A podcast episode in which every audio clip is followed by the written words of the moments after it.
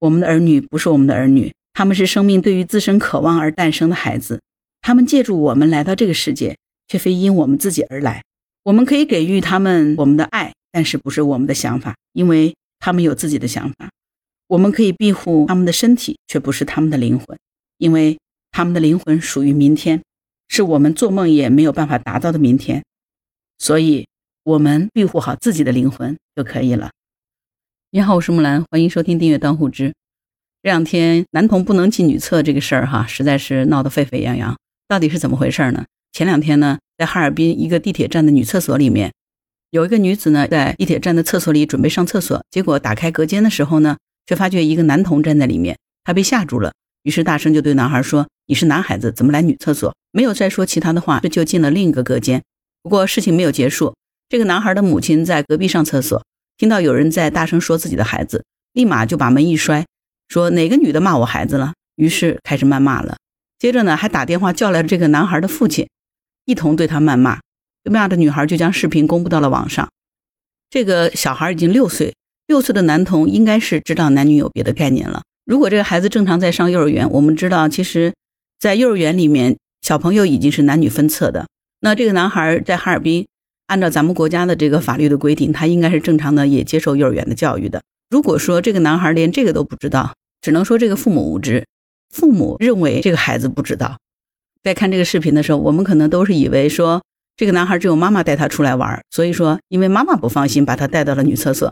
没想到呢，在谩骂开始以后，这个妈妈立刻电召老公从外面过来，来给他撑腰，而且这个男孩的父亲呢，也冲到了女厕所里面，对这个女孩进行了谩骂。这个时间长达二十多分钟，爸爸妈妈都在的情况下，男孩要上厕所，但是父亲没有带孩子去上男厕所，反倒是妈妈把这个六岁的男孩带到了女厕所。我不知道这个六岁的男孩，他是不是反对过母亲的做法，拒绝来女厕所，是妈妈硬拉他进来的。如果是这样的情况，应该说这个男孩是清醒的，只能说这个母亲和这个父亲都是挺无知的。我又想到前段时间有一个山东的母亲带着孩子进入女浴室被拒了，当时这个母亲愤怒无比地说：“小男孩又没有坏想法。”其实这和这几天发生的事情没有什么差别，对吧？像女浴室是女性隐私的区域，那女厕所其实也是。关于这一点，绝大多数的网友都给予了答复，舆论也是呈现了一边倒的这种态势哈。只是比较诧异的是，每每遇到这样的事情，家长都会用这样的词：凭什么？在女浴室里，母亲说：“凭什么不让我的孩子进来？”在今天，这个母亲又吼着说：“他六岁的小孩凭什么不能够进女厕所？”那我们只能说，在无知面前，一切争辩都是徒劳的，因为无知的人永远都觉得自己是对的。至于别人的观点，我可以选择不听。但是跟我争辩的人是必须要服从我的观点的。苏格拉底曾经说过，承认自己的无知是开启智慧的大门。不过，我相信这个六岁男童的妈妈，她是不会承认自己无知的，因为她永不言败，因为她永远正确。她的观点就是：我六岁的小孩啥也不懂，他上女厕所有啥问题？指责他不应该上女厕所，就是伤害了我孩子幼小的心灵，所以你必须给我道歉。他的父亲也是采用了这样的逻辑。完全忘了，父亲应该带这个六岁的男孩去上男厕所，而不是他的妈妈带这个男孩到女厕所。男孩的妈妈认为让自己的孩子进入女厕所，这是无比正确的。就是因为这样的理念，这个妈妈就丧失了原本的理智。基于这样的认识，他喋喋不休、情绪失控地对这个女孩子进行了二十分钟的谩骂。如果他能够意识到他带着六岁的男孩子进入女厕是不对的，会影响到别的女性在这边上厕所，即使他带着男孩子进去了。那么他也肯定是低头道歉就能把这件事了了，哪怕说一声实在不好意思，出于孩子的安全考虑，所以带进来了，马上就出去，也不至于有今天的局面。被骂的这个女生在网上描述的这件事说：“我先进地铁站的厕所，一拉开一个没关的门，就发现有个男孩站在那个坑上，我就被吓到了。我的第一反应就说了两句：这里是女厕所，你是男孩，你不能上女厕所。我对于小朋友从头到尾没有说过侮辱性的词。”至少没有像他妈妈那样的对我，然后我就去隔壁坑上厕所了。到这里，这个小孩都没有哭。他的妈妈应该是在隔壁坑上厕所的时候呢，听到我说小孩了，立马一摔门，呃，先是骂了句脏话，然后才说是哪个女的说我的孩子了。当时他的语气就很凶。这个时候，他的小孩才开始哭的。然后这个妈妈就把这个女孩堵在了这个厕所的坑里，甚至一开始呢，连门都不让出，一定要让她道歉。女孩认为自己没有做错，她不道歉，于是他们一家子人都过来了。除了她老公之外呢，还有一个女的也在帮着她一起凶我。然后她老公就一直在骂我臭 SB。前后大约经过了二十多分钟，都是她一个人被单方面的辱骂。后续就是她被地铁站的工作人员拉走了。这个女孩说，因为赶火车，她也离开了。最后，这个妈妈被工作人员拉走的时候，还在骂你农村的啊，所以你妈一生生一窝，你才没有被好好的对待。女孩说，她的视频只录了这么一段，就是因为没有预料到她会被堵这么久，所以反应过来呢，只是录到了那里。后面那个男的看她在录视频，还想打她的手机，他就把手机放起来了。对于评论区很多网友说这个女孩不会吵架，女孩解释说，因为从小到大她没有经历过这样的事情，不分青红皂白就劈头盖脸一顿骂。而且可能出现人身伤害，所以当时的第一反应就是懵。回来之后呢，两三天也处于抑郁和受惊吓的状态。看到很多陌生人的评论和私信，感恩这个世界上还有那么多善良的人。这个受委屈的女孩将录下的视频发到了网上，希望能够得到舆论和对男童家人的还击。当然，这个办法是很奏效的。没多久呢，这个舆论就疯狂点评了，而且冲上了热搜。对于女孩的这种做法，从我个人角度来说，我表示绝对的赞同。对于那个六岁男童的父母来说，你们的这种做法没人教育你，那么社会就会教育你。关于这件事儿，你怎么想？欢迎在评论区给我留言。这件事儿我还想多聊两句。在这个视频里头，你们发现了吗？这个妈妈全程都显示出她是一个爱孩子的妈妈，因为要考虑孩子的不安全，所以她要带孩子进女厕所。因为感觉孩子被陌生人说了，受了委屈，她就要让陌生人向孩子道歉，所谓的安慰孩子受伤的心理。看上去。她在彰显的全部都是深沉的母爱，她似乎是一个全程在呵护孩子的母亲，但本质上她可能是一个控制型的母亲。为什么我会这样说哈？那我们可以来细细的分析这件事儿啊。虽然视频很短，没有拍出全程，但是从当时女孩的这样的一个事件的描述以及视频所展现的内容，我们可以大概还原一下这件事儿。六岁的男孩被他妈妈带进女厕所，并不是因为妈妈单身带着孩子。担心孩子一个人上男厕所不安全，因为这个孩子的父亲明显也在场。那如果孩子要去上厕所的话，完全可以让父亲带孩子去男厕所就可以了。但是为什么是父亲在外面待着，而母亲带着的孩子直接进了女厕所？那我们可以设想一下，一个六岁的男孩，实际上从现行的教育来说，他完全已经知道男女有别的概念了。他不知道，他的父亲和母亲应该都知道，但是这家人没有认为这个重要。如果这个父亲和母亲都认为六岁的男童上女厕所是理所应当的，根本不考虑对其他女性的隐私的侵犯，他们就是无知的。前面我已经提过了。如果父亲和男孩都知道这件事儿，但是最终还是妈妈带了男孩去了女厕所，那就意味着带六岁的孩子进女厕所，而不是让爸爸带他去男厕所，那就是妈妈的主意，也就是妈妈认为在他的监管之下，这个孩子才能得到最好的照料。父亲没有妈妈细致，那这是一种控制。这件事是出于妈妈的主观意愿。接着，妈妈听到了这个女孩对孩子的批评，说：“你是男孩，不应该上女厕所。”然后，这个妈妈就觉得她的孩子受到了侮辱。其实，真的是孩子受到了侮辱吗？是这个妈妈觉得自己受到了侮辱，因为这个决定是妈妈做的，所以她不容许任何人来挑战她所决定的事情，甚至于说，她本能的认为这个孩子被说哭了。虽然当时这个孩子并没有哭，反倒是因为他那一声怒吼。把孩子给惹哭了，再接下来的理由就更奇葩了，因为他坚持让这个女孩道歉，是他认为这个孩子心理上受到了伤害，所以他必须要给孩子讨个公道。他完全不顾，当他歇斯底里、情绪失控的大声的谩骂和吼叫，对于一个六岁的男孩来说，这是多么恐惧的事情。这个时候他已经不管不顾。那再接下来呢？他还打电话让他的老公也来一起加入这个战局。她的电话说的很有意思，这个视频里你就可以听到哈，直接叫她老公的名字，说你过来一下，有人在女厕所把我们孩子给说哭了，就是一句简单的命令。然后她老公呢，二话不说就来了，完全不顾一个成年的男性，你怎么能够走进女厕所呢？这完全是超出了所有人的想象，对吗？从这件事的整个细节来看，那这个妈妈应该说在家里是拥有绝对的权威的，这是一个控制性非常强的妈妈。那我们都知道，其实。控制欲太强的妈妈，对于孩子来说，绝对是一场灾难。这真的是要反省的。我记得在《奇葩说》当中有一期脑洞啊，说如果可以一键选择，你会不会为孩子定制完美的人生？看到这样的题目的话，很多家长可能都会脱口而出的说：“会呀，为什么不会？”那我们花了十几年、二十年，辛辛苦苦培养的孩子，为的不就是让他们能够拥有一个完美的人生吗？其实这样的选择和做法就反映了你的控制欲，你以爱之名在控制你的孩子。对于孩子来说，这绝对是一场灾难。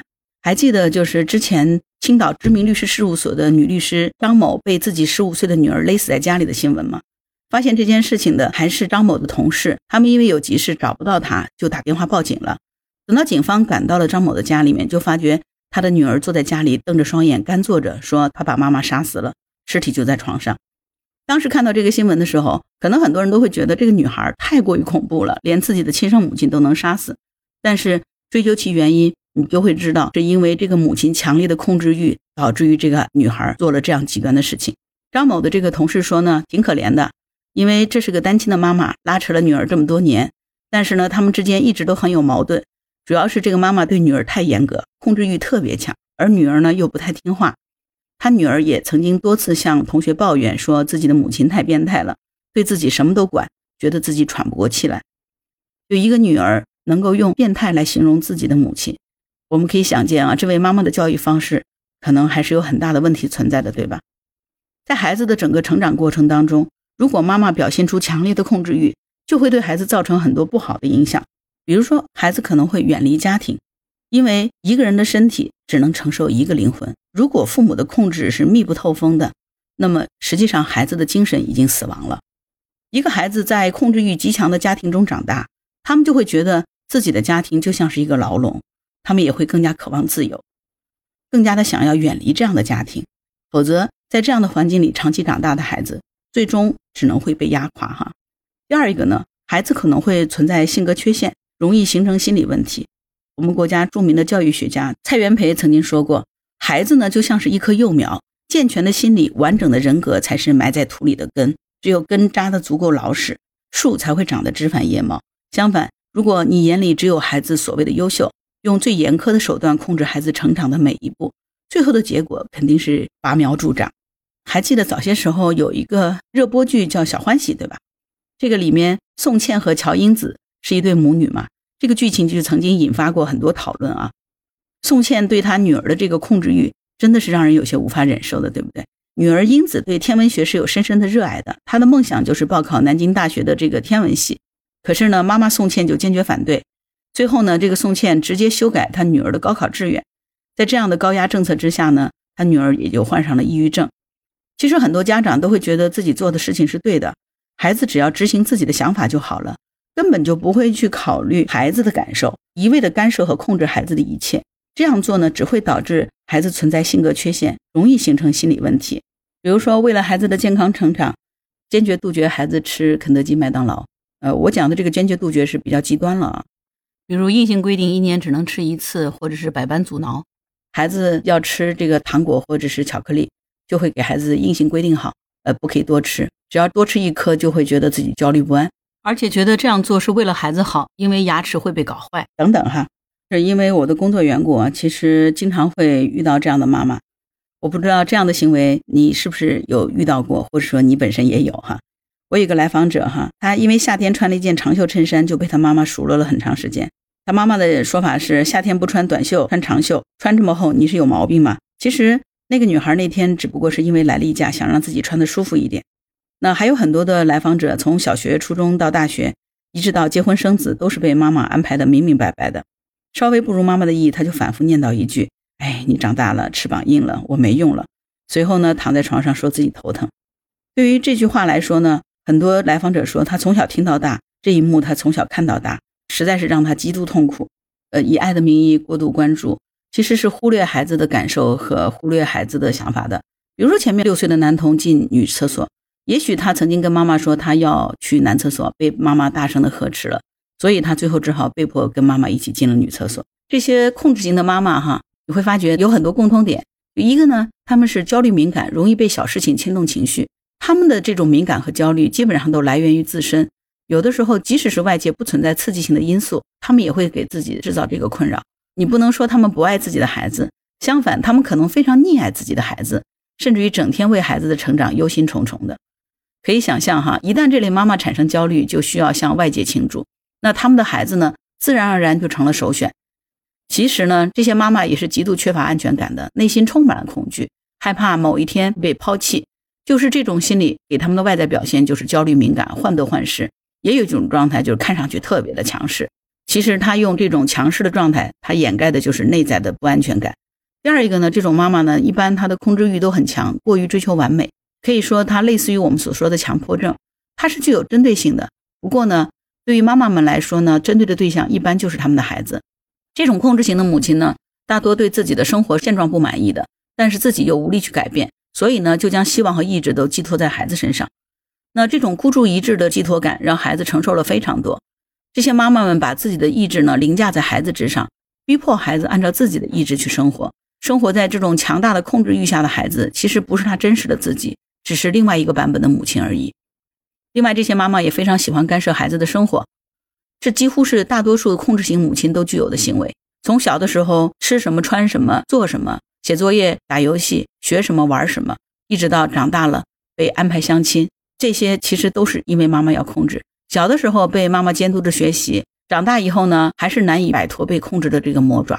其实不少孩子可能都会嫌弃妈妈的唠叨，嫌弃他们管得宽，不管是学习还是生活，因为这些妈妈都想一手包揽，求的就是自己的心安理得。因为妈妈会觉得自己在整个管理孩子的过程当中，显得自己特别的有强大的能力，特别有安全感，做什么事儿，走什么样的路，妈妈都按照自己的主张来做，完全不给孩子半点选择的权利。但是美名其曰呢，这是为孩子考虑。爱孩子，孩子还小，懂什么？对于控制型的妈妈来说呢，他们永远说的是我的出发点是好的，我是为了你好，我是爱你的。他们认为孩子就是他们生命的全部，他们用这种错误的形式去爱孩子，但是他们却给孩子造成了难以磨灭的伤害啊！主要是几个方面，一个是呢，从小在妈妈的控制欲下长大的孩子，他是难以适应独立，自我界限非常模糊的，他们久而久之会习惯母亲的唠叨和裁断。其实让人害怕的不是控制欲，而是习惯。最后，这些孩子就会成为不善于思考的人，因为他们缺乏思考，他们不知道他们应该怎么做。他们习惯了母亲为自己做出决定，对错是非一目了然，他们不需要自己做选择。母亲就成为了衡量一切事物的标杆，成为了挡在孩子面前的一堵墙。现在我们经常会说一个词儿叫做什么“妈宝男”哈？为什么会出现这样的问题？那不是那个长大的男孩的问题，那是那个妈妈的问题。后果呢，就是孩子的自我身份模糊，缺乏作为独立个体的这种感觉。进入社会以后，就往往会陷入进退两难的这样的境地，对吧？一个人的勇气和信心是从对这个世界的探索和征服当中来的。比如说，如果你曾经不会骑自行车，就会觉得自行车是难以驾驭的。比如说，你从来不需要去系鞋带，那么长大了以后，这种最简单、最本能的动作、最基础的生存能力，可能你也不会系鞋带这样的一个简单本能的动作。在这个过程当中，我们除了是学习掌握了一项技能之外呢，更重要的是树立了我能的信心。正是这种信心呢，让一个人有勇气探索更多的未来的世界。而被妈妈控制着长大的孩子呢，是很少有独立探索世界的机会的。在这种环境里长大的这个孩子，也许他的学习成绩会好，但是他体会不出成功的喜悦，因为就算考得好，他也会认为这是妈妈要求的，而不是他自己努力的结果，不是他自我追求的。再加上他几乎和外界没有接触的机会，那也谈不上探索世界，掌握更多的技能，获得生活与他人的相处的信心。这样的孩子肯定是一个胆怯的人。所以在长大以后，一个男孩可能就成了一个典型的妈宝男。他习惯并且畏惧母亲的强势，在母亲和爱人的博弈当中，他一定是倾向于母亲那一边的。第二一个呢，容易形成这种框架型的人格。读过契诃夫的那个 套中人嘛，可以说这个框架型就是他的套子。他一定是一个脑子里有很多应该、一定、必须想法的人，这是因为从小到大，他的头脑当中呢有了太多的限定。比如说，做学生必须有好的成绩，啊，人一定要听父母的话，要早睡早起，不能熬夜。我曾经有个学生，他做了母亲以后，他非常头痛，他的孩子不爱喝水，于是呢，他就规定孩子每隔二十分钟就要喝次水，喝水的时候必须小口小口的喝，孩子不能一次喝太多的水，他会牢牢盯着。他为什么会这样子呢？是因为从小到大，他的父母就是这样对待他，所以他已经牢牢的记住了这个，并且把它做成了信条。同时呢，用这样的方式对待了自己的孩子。所以可想而知，他孩子要做的事情呢，就是叛逆。你越让我喝水，我越不喝水。当这种必须应该多了以后呢，我们会发觉一个人就像是被无形的这个框架锁死了，行为举止呢多了很多规矩以后，是不是就少了这种自在和鲜活呢？同时呢，因为这些框架的存在。主观上呢，一个人也就拒绝了很多外在的可能性，因为这样的人他基本上就会给自己选择一个特别安全的区域，只要外在没有足够的刺激，他是绝对跳不出自己的框架的。这个框架是怎么形成的？就是在童年时期，你妈妈立的规矩、提的要求。成年了以后呢，这些规矩早就已经内化在心里了，让这些在框架中长大的孩子不自觉的就形成了属于自己的框架。那那些有形的框架其实是容易被打破的，但是这些刻在自己脑海里的想法和规矩、原则是最容易根深蒂固、不可撼动的。这样的人，我们就可以想见嘛，他就会显得比较刻板和固执。遇到任何事，首先他在脑海里已经形成了一个定式，这种也是对他巨大的束缚，对不对？我不知道这样的人你在生活当中有没有接触，你是不是也有这样的一些框架呢？那是怎么形成的呢？我们只能说，拥有这种框架型的人格的人是很难活出自在和自我的。第三呢，他们其实是很容易情绪压抑的，这个太容易理解了，对吧？在家里头，如果有一个坚定的、不可反驳的妈妈存在，你只能是敢怒不敢言，甚至于说连哭、生气这些情绪可能都是不被允许的。那压抑肯定是必然的结果，对吧？还记得那个电视剧《隐秘的角落》，朱朝阳被妈妈逼着喝牛奶的那个片段吗？朱朝阳已经明确的表示了，我想过一会儿再喝，可是妈妈仍然坚持看着他喝下牛奶。于是呢，朱朝阳就很无奈的端起杯子，深吸一口气，小口小口的喝着牛奶。妈妈仍然不满意，还反问他说：“有那么烫吗？”随即呢，妈妈就抢过牛奶，自己喝了一大口，又对朱朝阳说：“不正好吗？喝凉的对胃不好。你想象一下，如果你连一杯牛奶什么时候喝、怎么喝都被妈妈管控，在生活当中还有什么自由可言呢？”我们可以从电视剧里面朱朝阳这个既隐忍又愤怒的眼神里读出他心底的压抑，对吧？压抑呢，实际上是一把双刃剑啊。那有的人可能会对外。那么这样的人他会报复其他人，在故事的最后呢，这个朱朝阳就走上了高智商犯罪的道路，但是更多的人可能会指向自己，指向自己的那些人呢，最终可能就抑郁了。现在为什么有那么多的孩子患上了心理的疾病，那么多年轻人抑郁？因为从小是被压抑着的嘛。当然，还有的人把自己的叛逆期延迟到成年以后，去弥补青春期那段太规矩、太压抑的时光。关于这段话，我不知道你有没有感触。有多少人在自己工作了以后，疯狂的去买自己小的时候特别喜欢的那个玩具？有多少人喜欢疯狂的买衣服，但是买来并不穿？有多少品学兼优的孩子，终于考上大学以后，不好好去读书，反倒是每天沉迷于游戏？甚至有多少人到了年龄就是坚决的不结婚，一定要单身？其实也是一种叛逆，就是你让我干的，我就是不干，对吗？这些都是在报复，这些都是在做弥补，弥补青春期那段太规矩、太压抑的时光。还有一种呢，就是这样长大的孩子呢，他其实是容易自卑的。控制型的妈妈的最大特点是我从来都不会错，错的都是别人。像不像前面视频里的那个妈妈呀？我带孩子过来上厕所没错，你说我孩子不应该上女厕所也是错，所以你必须给我孩子道歉。这个女孩她在地铁站的厕所和这个控制型的妈妈相遇只剩了半个小时，但是一个孩子是不是长期和妈妈互动啊？他最能感受到的错的人是谁呢？不是妈妈，那就一定是孩子自己嘛？这样长大的孩子，他的心里就会有一句抹不掉的咒语，叫做“都是我的错”。两个人相处，如果出了问题，总有一个人可能是错的。既然不是妈妈的错，那必然就是孩子错了。成绩不好是你的错，比不上邻居的小孩也是你的错，不听话、擅作主张更是你的错。因为错的太多，所以不敢轻易的做决定，不敢表达情绪，不敢表达自己。只是因为这些孩子心里认为自己是太容易犯错的一个总觉得自己会犯错的人，你觉得他自卑还是自信呢？这不是显而易见的吗？长大了，在社会上，一个自卑的人，他怎么能够去发展自我呢？你会发觉他永远都是不敢发表自己的意见，永远小心翼翼地隐藏自己的情绪，永远任何事情都是要察言观色，总觉得别人的一个眼神、一句话可能都在说自己，因为自己是不够好的。自己是一直是有错的，那这样的孩子他肯定是缺乏自我的，对吧？所以，我们每个人其实都在寻找自我。我是谁？从哪里来？这一生想要做什么？这是我们每个人一生都会去思考的问题。这是生而为人的一个天赋的权利，对吗？但是，不是所有的人都是有明确清晰的自我的。这种情况呢，在被控制型的妈妈养大的孩子身上呢，表现的最为明显。什么是自我呢？自我其实就是对自己的认知嘛。你想想看，一个长期被妈妈控制的孩子，他的思想、喜好、对未来的规划，通通都是由妈妈决定的。这就意味着他们的每一天几乎都是为妈妈而活。所以，很多时候，我的一些来访者，包括我的一些学生，都跟我讲说，活到现在，我几乎从来没有为自己活过一天。那一个人既然没有为自己活过，他怎么可能会拥有自我呢？还记得几年前北大的副教授徐凯文老师曾经提出过一个空心病的概念吗？就是很多努力考上北大和清华的孩子，十八岁开始就失去了人生的意义。这个空心病就是被控制着长大的孩子身上表现的是最为明显的，因为他们没有自我，找不到为自己活着的理由，所以他的心是空的。当他们十八岁考上北大、清华这样的一流学府之后呢，他们反倒丧失了自我。也许他符合了这个抑郁症的诊断，情绪低落、兴趣减退、这个快感缺乏，但是呢。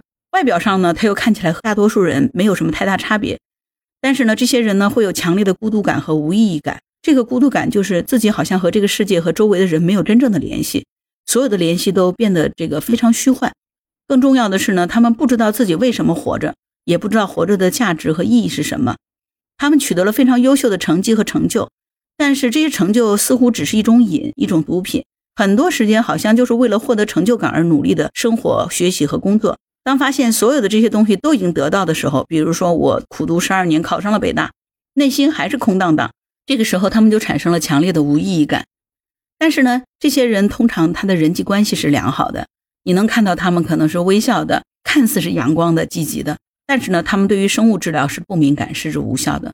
很多空心病的患者呢，他是有强烈的自杀意念的。而且这些空心病的患者呢，出现这样的问题已经不是一两天了。可能从初中、高中，甚至于小学就开始了这么样的迷茫，而且之前也曾经有过尝试自杀的行为。谈到这个，我想说一下，自杀的念头真的不是说孩子站到了这个窗台前准备跳下去被发现了才叫想自杀。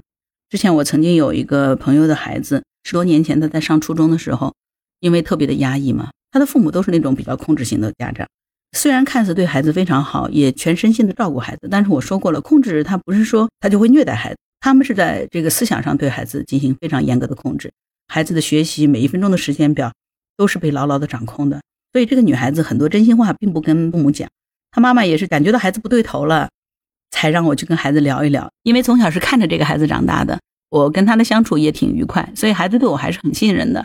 但是现在这个孩子已经上大学了，非常优秀哈，但是他的确在初中阶段度过了一个非常抑郁的时期，他父母都不知道。他其实就曾经产生过强烈的自杀倾向，但是并不是说他会站到窗台前。我们都知道哈，那个新的书或者新的纸张是不是特别锋利啊？你们可以去试一下，如果不小心在手指上划一个口子，不会流血，但非常痛。那个小姑娘当时十个手指上全是各种各样的这种划痕。她告诉我的原话是：每划开一下那个口子很痛，但是不见血，感觉就是自己用刀在自己的手腕上割一刀，割腕自杀，不过就是这样子吧。很庆幸的是，我在这个孩子还没有再走到更极端的时候呢，介入了。通过跟这个孩子不断的交流，缓解了孩子的这情绪，也改变了他的一些想法。同时，我也跟他的妈妈和爸爸做了一些工作。当然，他的父母毕竟还是爱孩子的，也意识到他们所做的一些错，所以这个孩子最终还是得以挽救。如果不是这样的缘故，很有可能这个孩子就会另外一个悲剧出来了。如果今天你听到了这个节目，我想你可以去看一看身边有没有这样的情况。如果你是父母，我们一定要去关注孩子身上那些细微的、我们看不见的小伤痕。这个女孩子当时告诉我，他们班里头大多数的同学都喜欢用这样的方式，彼此之间还做交流，就是身体上疼痛了，才会觉得自己的心会没那么痛。最厉害的时候，他一天用纸割自己十几刀，他觉得那一天才才能活下去。所以，如果我们做家长的，还是一味的觉得自己做的事情都是对的，孩子只要执行自己的想法就可以了。完全不顾孩子的感受，一味的干涉和控制孩子的一切，这样做只会导致孩子存在性格缺陷，形成心理问题。真的走到那一步的时候，其实最痛的难道不是家长吗？如果这个节目你听到这儿了哈，我不知道你是不是一个控制型的家长，如果有的话，我建议你是不是应该管控好自己，收敛对孩子的控制呢？怎么样才能做到呢？第一，对孩子适当的放手。其实父母的第一个任务是和孩子亲密，呵护孩子的成长。第二个任务就是和孩子分离，促进孩子的独立。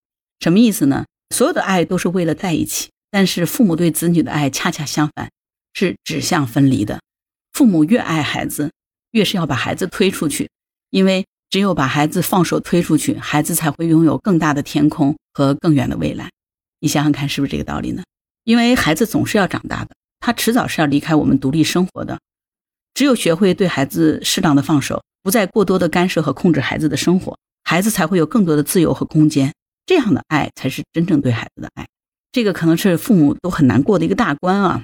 因为我自己也是一个母亲，我们生下一个孩子，最终我们是要跟他去分离，而且可能就是到了他的青年时期就要跟他分离。我经常在说，我跟我的孩子的缘分就到十八岁，因为十八岁之后就是他自己要去自我发展和自由追求他自己人生的这样阶段，所以我就珍惜跟孩子在的每一天。